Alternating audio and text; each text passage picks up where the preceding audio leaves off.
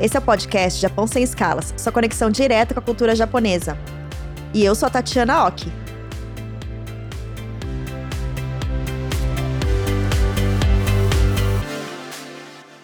Sejam bem-vindos a mais um episódio da quarta temporada do podcast Japão Sem Escalas. Nesse episódio, nós vamos falar sobre o assunto que colocou o Japão em evidência nesse ano de 2021, que são os Jogos Olímpicos em Tóquio. O evento conseguiu reunir o mundo todo durante um período muito difícil da nossa humanidade, que é a pandemia do coronavírus. As Olimpíadas trouxeram uma mensagem de paz, de empatia e esperança e proporcionaram também boas notícias para a gente, porque nós brasileiros tivemos aí um respiro nesse momento tão complicado que nós estamos vivendo. Durante os 17 dias de evento, pudemos torcer, vibrar e comemorar muitas medalhas. As inéditas de ouro e prata da ginasta Rebeca Andrade, também teve a de ouro do Isaquias Queiroz na canoagem ouro da Ana Marcela Cunha na maratona aquática e o bronze da judoca Mayra Guiar, que se tornou a única atleta brasileira a conquistar três medalhas olímpicas em esportes individuais. E claro, para nossa sorte, futebol também foi ouro para o Brasil. As Olimpíadas foram recorde de audiência. Tivemos um aumento de até 43% de audiência no horário da abertura das Olimpíadas. E chegou a um aumento de 116% na audiência no final do vôlei feminino. Ou seja, a gente se engajou mesmo com Tóquio 2020. E nós pudemos também conhecer melhor novos esportes como skate e surf, que estrearam com muito sucesso. Aliás, tanto o Brasil quanto o Japão fizeram muito bonito nessas modalidades, dividindo o pódio em ambas. Falando em fazer bonito, os dois países também se destacaram com as melhores performances em Olimpíadas de suas histórias. O time do Brasil trouxe de lá, do outro lado do mundo, 21 medalhas, sendo 7 ouros, 6 pratas e 8 bronzes. Já os japoneses conquistaram em casa 58 medalhas. 27 foram de ouro, 14 de prata e 17 de bronze. Ah, e nas Paralimpíadas o Brasil ficou em sétimo lugar dentre os medalhistas, foram 72 medalhas. Além disso, Tóquio 2020 se destacou como a Olimpíada mais sustentável da história. Durante a preparação dos Jogos, a organização anunciou que a meta era reciclar 65% de todos os resíduos gerados e dar novo uso a 99% dos itens adquiridos especificamente para os Jogos. Então, pudemos ver medalhas de sucata eletrônica, tocha de alumínio reciclado, camas de papelão na Vila Olímpica e os anéis de madeira reaproveitados dos Jogos de 1964, entre muitas outras medidas. E falando em Jogos de 1964, algumas pessoas não sabem, mas naquele ano, Tóquio sediou o primeiro evento olímpico em um país asiático. E assim como nesta última edição, alguns esportes também estrearam nos Jogos. No caso, foi o vôlei e o judô que são duas modalidades em que o Brasil é muito bom. A seleção brasileira de vôlei é a segunda maior medalhista na história do esporte em Jogos Olímpicos. E o judô é o esporte individual que mais deu medalhas olímpicas para o nosso país. E para nos contar um pouco sobre como foi a experiência de participar de uma Olimpíada e de como foi estar no Japão para competir, além de falar um pouquinho dos bastidores do evento, o podcast recebe a atleta de tênis de mesa Jéssica Yamada. A Jéssica treina desde os oito anos e representou o Brasil nos Jogos de Tóquio e é um dos destaques da equipe brasileira em competições mundo afora. Ela trouxe medalhas de prata e bronze dos Jogos Pan-Americanos de 2019, entre muitas outras competições. Bom, Jéssica San, seja bem-vinda ao podcast Japão Sem Escalas. Oi, muito obrigada. Estou muito feliz de estar aqui com vocês hoje. Obrigada pelo convite. Jéssica, primeiro também queria agradecer muito. Parabéns pela sua trajetória no tênis de mesa. A gente queria saber, para você começar, um, contar um pouco sua história, como que você começou no esporte, como que você chegou até aqui, né? Conta aí se tem alguma coisa a ver com a sua descendência japonesa. Conta aí um pouquinho pra gente. É, já faz mais de 20 anos que eu jogo, né? Então, se eu for contar a trajetória inteira, acho que a gente ia precisar de duas horas de gravação no mínimo. Então, eu vou tentar dar uma resumida, assim, mas a princípio eu comecei diferente das outras pessoas, que a maioria começa no ping-pong e acaba migrando para o tênis de mesa, né? E eu sempre tive o meu pai, que é técnico, ele sempre esteve no meio e sempre deu aula. Então, quando eu era pequena, ele me levava nas aulas dele de sábado lá no Clube Keiko. Só que eu não queria saber muito de jogar, né? Eu ficava mais brincando, assim, até que um dia ele perguntou se eu não queria experimentar, né? Porque tinha outras crianças também que treinavam. E foi assim que começou. E com relação à descendência, assim, hoje já, já é bem mais misturado, né? Mas no passado era um esporte bem da colônia. Você vê que 80, 90% dos atletas de tênis de mesa do Brasil eram descendentes de japoneses. E hoje em dia já não, hoje em dia já é bem misturado, mas no passado sim, era bem esporte de japoneses. De oito integrantes da seleção brasileira que participou dos Jogos Olímpicos, sete eram, eram descendentes, né? É. Bom, e Jéssica, agora vamos falar um pouco sobre a Olimpíadas de Tóquio, que foi um desafio fazer, tanto para a organização quanto para os atletas também. Como é que foi para você, assim, para a equipe de tênis de mesa, para se preparar para os jogos em meia pandemia? Teve muito desafio? Como que foi essa experiência inédita? É, bom, com relação aos Jogos Olímpicos, é, foi a minha primeira, então eu estava bem ansiosa e fiquei muito feliz do Japão ter decidido realizar os Jogos Olímpicos, né? Porque para o país é ainda mais desafiador você conseguir é, manter o, os, os, atletas, a, todo mundo né, ali na vila sem sair e poder fazer o, o evento de uma forma organizada para não propagar ainda mais o vírus, né? Então, é, queria já parabenizar o Japão pela organização, que eles conseguiram fazer de uma forma muito organizada, assim, muito boa, né? E foi diferente, né? Foi uma Olimpíada sem torcida. É, graças a Deus nós temos hoje as mídias sociais, então todo mundo conseguia me mandar mensagem, eu consegui sentir muito o carinho e a energia da torcida, mesmo distante e sem público. Mas é diferente, não dá para falar que é como uma Olimpíada que você imagina que, que vai ser, né? É, com relação aos treinamentos, eu tenho muita sorte, né? Que o meu marido também é atleta olímpico, ele jogou Rio 2016, Londres e Pequim. Então, quando começou a pandemia, duas semanas antes da pandemia, nós abrimos, inauguramos nosso clube, Match Point. E foi isso, acho que foi mais desafiador realmente, né? Manter o clube com as portas abertas, mesmo com a pandemia. A gente não ter fechado foi uma grande vitória para a gente, mas o que foi bom é que eu fiquei super pouco tempo parada, né? Porque como nós tínhamos o clube, então eu ia com ele, que é super bom, inclusive ele é meu técnico hoje. Então ele ia comigo treinar. Então essa parte de treino assim eu quase não perdi. O que foi difícil para mim foi a questão do ritmo de jogo, mas isso eu acredito que tenha sido para todos todos os atletas, não só para mim é, porque não tinha, não estava tendo torneio, não estava tendo liga, não estava tendo nada. Então essa questão do jogo realmente foi bem difícil. Mas de treino eu quase não perdi nada, fiquei o umas duas semanas só parada e depois eu ia com ele no clube que ele me ajudava bastante. Olha que interessante. E, e como é que foram assim as etapas classificatórias para a modalidade na Olimpíadas? Assim, quando que você recebeu o passaporte para ir para os Jogos Olímpicos? Bom, em outubro de 2019 teve o pré-olímpico que por equipes, né? São divididos em três pré-olímpicos, por equipe, individual e dupla mista.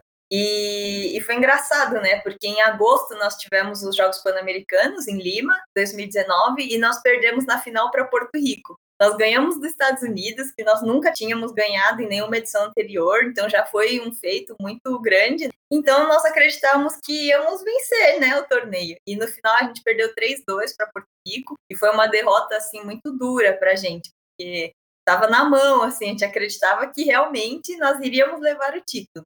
Então, quando a gente perdeu, ao mesmo tempo que foi muito dolorido a derrota, foi bom, porque eu senti que depois dessa derrota, nós três, eu, a Bruna, a Carol, nós nos unimos muito e a gente disse, meu, não vamos deixar acontecer de novo, né? Foi essa vez para nunca mais. Então a gente passou a treinar mais dupla, por exemplo, que é, é um ponto importante na equipe. É, passamos a estudar mais os jogos das meninas e a final do pré-olímpico foi contra Porto Rico. E quando a gente venceu 3 a 0, nossa, foi uma alegria, né? Primeiro porque para mim, no caso, foi minha primeira Olimpíada, seria minha primeira Olimpíada, então ter classificado passou um filme na cabeça do tanto que eu esperei, faziam 14 anos que eu estava nessa espera, 13 anos que eu estava nessa espera dos Jogos Olímpicos. Então, foi para mim, eu comecei a chorar na hora, assim, porque eu, foi uma emoção muito grande. E além de tudo, contra Porto Rico, que dois, três meses antes nós havíamos perdido na final. E ganhamos 3-0. Então foi uma emoção em dobro. E, Jéssica, além dessa experiência, né, de vocês terem ganhado de Porto Rico, também na hora dos jogos, né, lá em Tóquio mesmo, teve muito protocolo, né, assim, para garantir a segurança. Como é que foi a sua rotina? Você se sentiu segura lá? Afinal, acho que no final eles realmente conseguiram fazer a bolha dar certo. E como é que foi essa bolha? Como que foi viver lá isso? É, começou no Brasil, na verdade, né? Antes da gente embarcar, nós tivemos que fazer quatro PCRs e um antígeno. Caso você testasse positivo, já não iria para os jogos. Então, é, foi engraçado, né? Que nós temos o clube, então meu marido estava dando treino normal, tinha contato com outras pessoas. E na semana antes da viagem, é, quarta-feira acabava um treino da seleção e domingo a gente ia viajar. E ele não deixou eu voltar para casa, eu fiquei isolada lá no centro de treinamento, com a preocupação de que de repente, né, imagina se ele me passa alguma coisa e eu não vou para as Olimpíadas por conta disso. Então ele falou: "Meu, é melhor você ficar aí isolada, sozinha e para ter certeza que vai dar certo, né?" Então começou no Brasil, é, ansiedade e no final o pessoal pergunta: "Ai, como que tá? Você tá muito nervosa?" Eu falo: "Meu, eu não consegui nem nem senti o nervoso, porque eu tava tão preocupada hein, com esses testes de não testar positivo, né? E chegando lá no Japão, todo mundo tinha que fazer PCR todos os dias de manhã. E mesma coisa, caso você testasse positivo, você tinha que se isolar e não tinha, é, você não poderia participar ou teria que fazer a quarentena. Se desse tempo, você jogava. Então, realmente, os protocolos estavam bem rígidos. E quando a gente chegou na vila, nós tínhamos que baixar um aplicativo que indicava sua localização, porque caso você testasse positivo, alguém que esteve mais de 15 minutos em contato com você aparecia no aplicativo para ela também ficar isolada. Gente, super organizado. É, muito, muito. Só o Japão mesmo para conseguir fazer dessa forma, porque eu acredito que se fosse em outro país, sem chance. É, porque toda essa organização, acho que tinha quantos? 50 mil pessoas? Para mais. É, e assim, uma coisa que eu fiquei bem é, é, assim, surpresa e feliz ao mesmo tempo, foi uma surpresa positiva, foram os voluntários do evento. Eles eram muito solícitos, super prestativos, nossa, e, edu e bonzinhos, educados. Estava todo mundo elogiando os voluntários japoneses, que eles realmente queriam fazer de tudo para te receber e para te ajudar, né? Então, isso também acho que colaborou muito para a organização do evento. E, Jéssica, então conta um pouco a emoção mesmo, o que você sentiu de estar representando o Brasil no Japão? É, eu vou contar um pouco da história de como começou esse negócio de Olimpíada, né? É, quando eu era mais nova, eu não acreditava muito que eu poderia chegar no nível que eu estou hoje, de chegar a participar de uns Jogos Olímpicos, né? Até que em 2000 e... que 2006 veio um técnico japonês para o Brasil e foi ele que fez eu acreditar que eu era capaz, assim. Ele falou: "Não, se você quiser, realmente é possível". Então, começou aí, né? Eu falo: "Nossa, acho que dá". E era meu, eu estava no segundo colegial, no outro ano eu me formei no colégio, e ele falou: "Meu, acho que você consegue tudo". E eu falei: "Meu, eu vou tentar". Então, quando eu terminei o terceiro colegial, eu parei de estudar porque eu queria tentar as Olimpíadas de Londres 2012. E esse era o meu objetivo é, a princípio, né?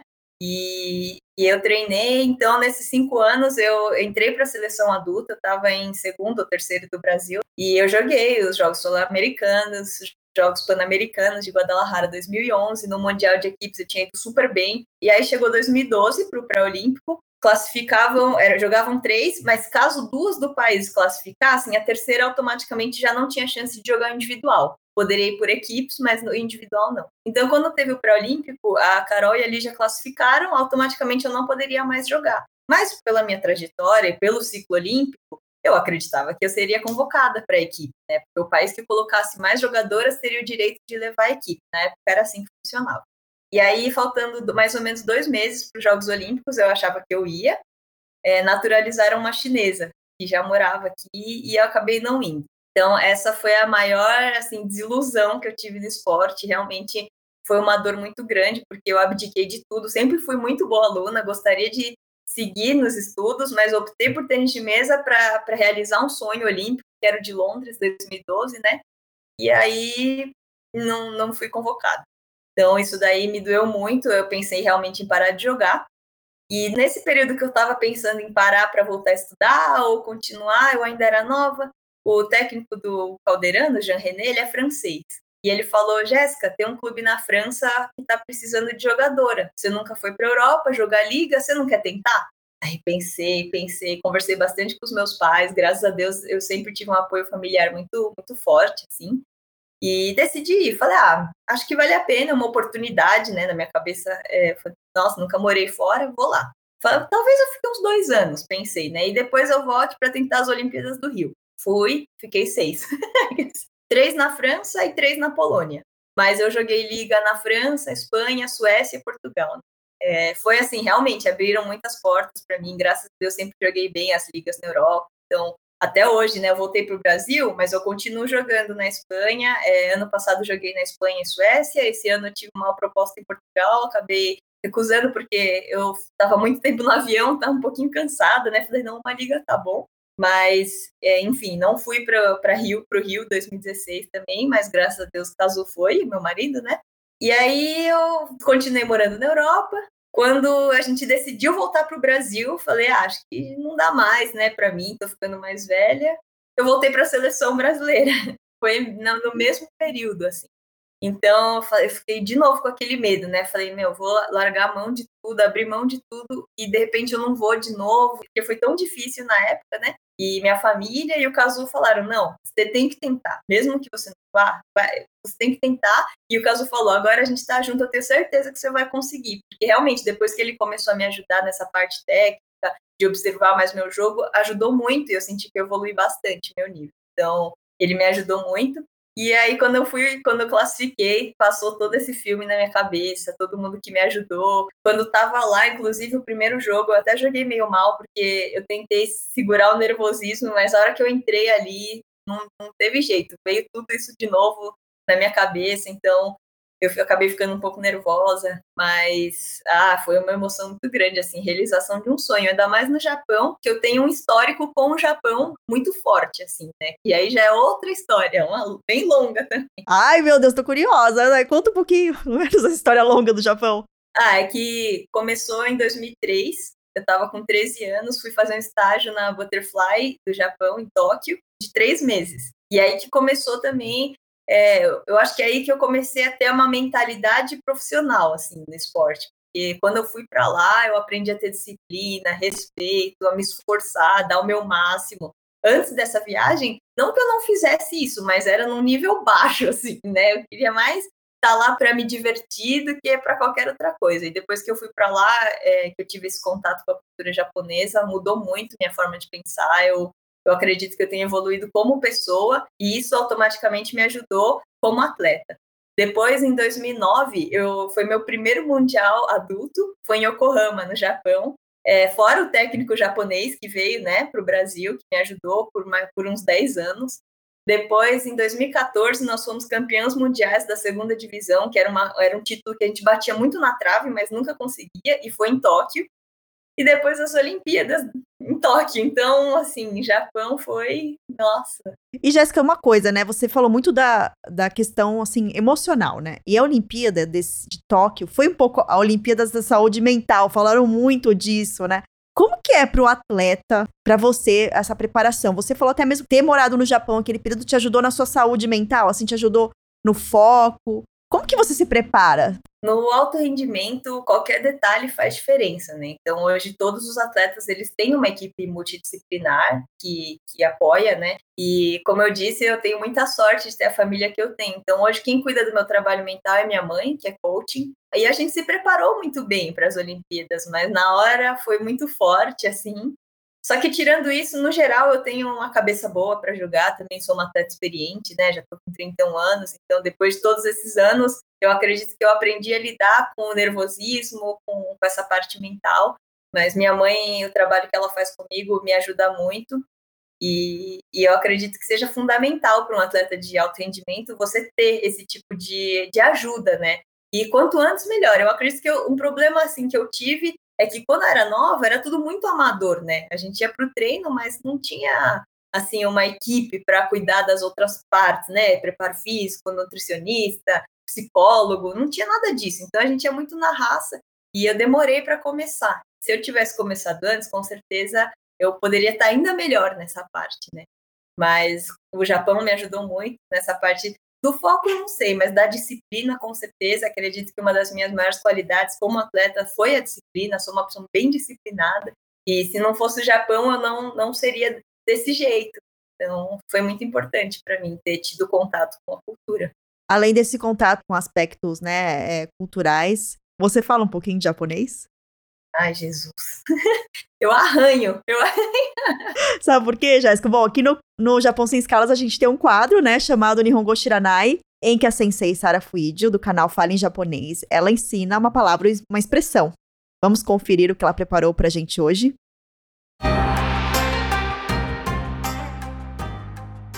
Olá, ouvintes do podcast Japão Sem Escalas. Eu sou a Sara Fuidio, professora de japonês. No episódio de hoje sobre Olimpíadas, vou ensinar uma expressão que os japoneses usam muito no dia a dia para desejar força para alguém. Por exemplo, em um jogo, uma prova, uma entrevista, é comum dizer "gambate kudasai ou de maneira mais informal, gambare. Mas esta é a forma imperativa e não deve ser utilizada se não for para pessoas próximas. A tradução adequada poderia ser algo como dê o seu melhor ou se esforce. Vamos repetir então a maneira mais formal de dizer? Gambate kudasai. Gambate kudasai. Gambate kudasai. Você chegou a ouvir alguma vez essa expressão nessas Olimpíadas? Espero que vocês tenham gostado da expressão de hoje e nos vemos na próxima.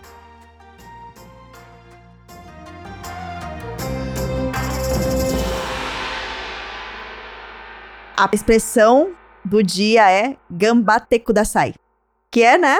Se esforce, dê seu melhor. Acho que nem tem tanto significado. Você já ouviu falar nesse termo? Isso é bem usado nos esportes, né?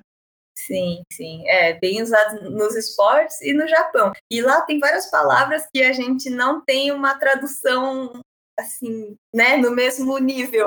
É difícil, né, traduzir gamba kudasai, né? Se esforce, não é exatamente isso, é mais ou menos isso, né? É, dê o seu melhor, né? Só que quando a gente traduz, não, não é aquela mesma. A força da palavra, né? Legal, gente. Para saber como se escreve a expressão de hoje, é só acessar as nossas redes sociais, hein? Bom, Jéssica, vamos voltar à nossa segunda parte da entrevista. É, eu comentei no início do episódio que as Olimpíadas de Tóquio foram uma das mais sustentáveis da história. Isso tem um pouco a ver assim com um aspecto forte da cultura japonesa, que é o não desperdício, ou um termo usado motainai, né, que é não desperdiçar. E a gente viu, assim, nos meios de comunicação, muitas iniciativas bacanas para garantir o menor impacto possível ao meio ambiente.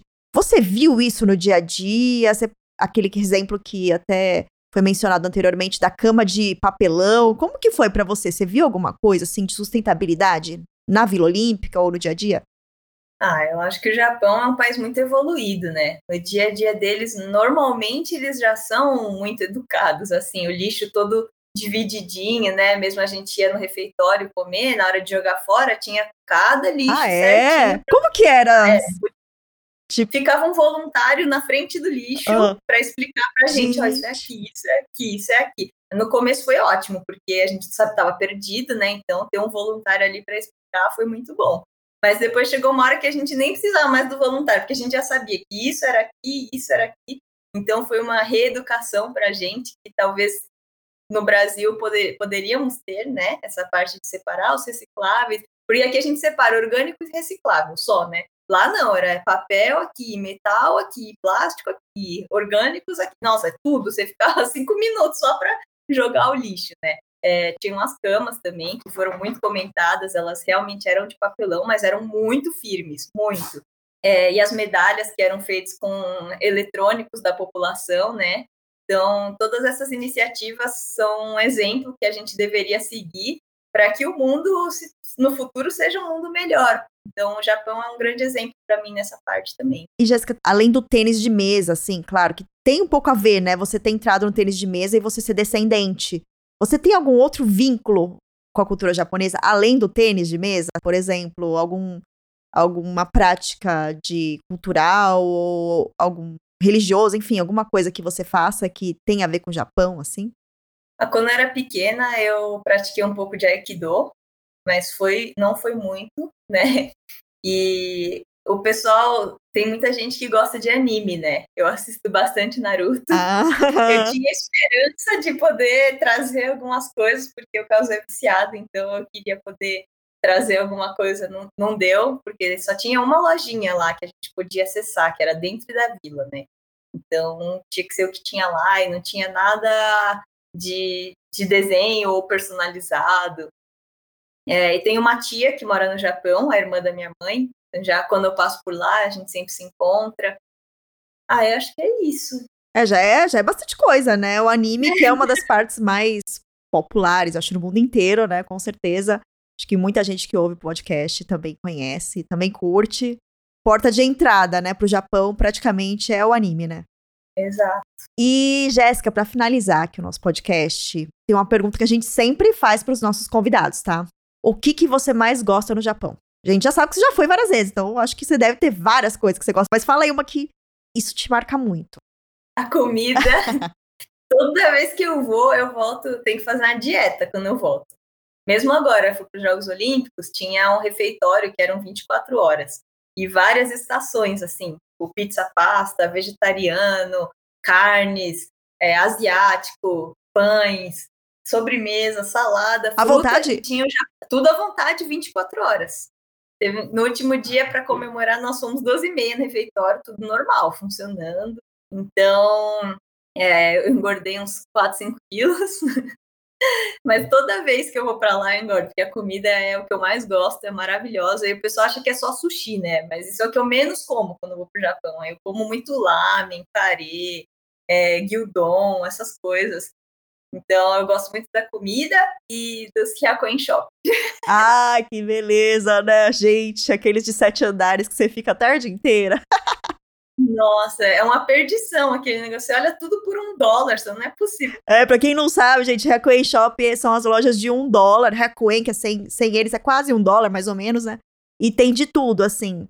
Gente, é de comida até maquiagem. Aí também você pode decorar sua casa. Sem brincadeira, dá pra comprar tudo, tudo. Bom, pessoal, o terceiro episódio dessa quarta temporada do podcast Japão Sem Escalas tá chegando ao fim, infelizmente. Eu gostaria de agradecer muito a Jéssica por ter topado participar, né, nesse essa correria, afinal você acabou de voltar, né, das Olimpíadas e por dividir conosco sua experiência como atleta olímpica, uma coisa única, e por ter contado um pouco sobre as Olimpíadas do Japão, que foi um sucesso, né?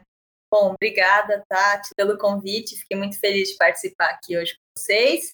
É, agradecer todo mundo que torceu por mim, que me acompanhou. Eu sei que o fuso horário estava ruim, mas eu, o que eu recebi de mensagem, assim, é, fiquei muito emocionada mesmo, saber que tanta gente torcia por nós, pelo Brasil, né?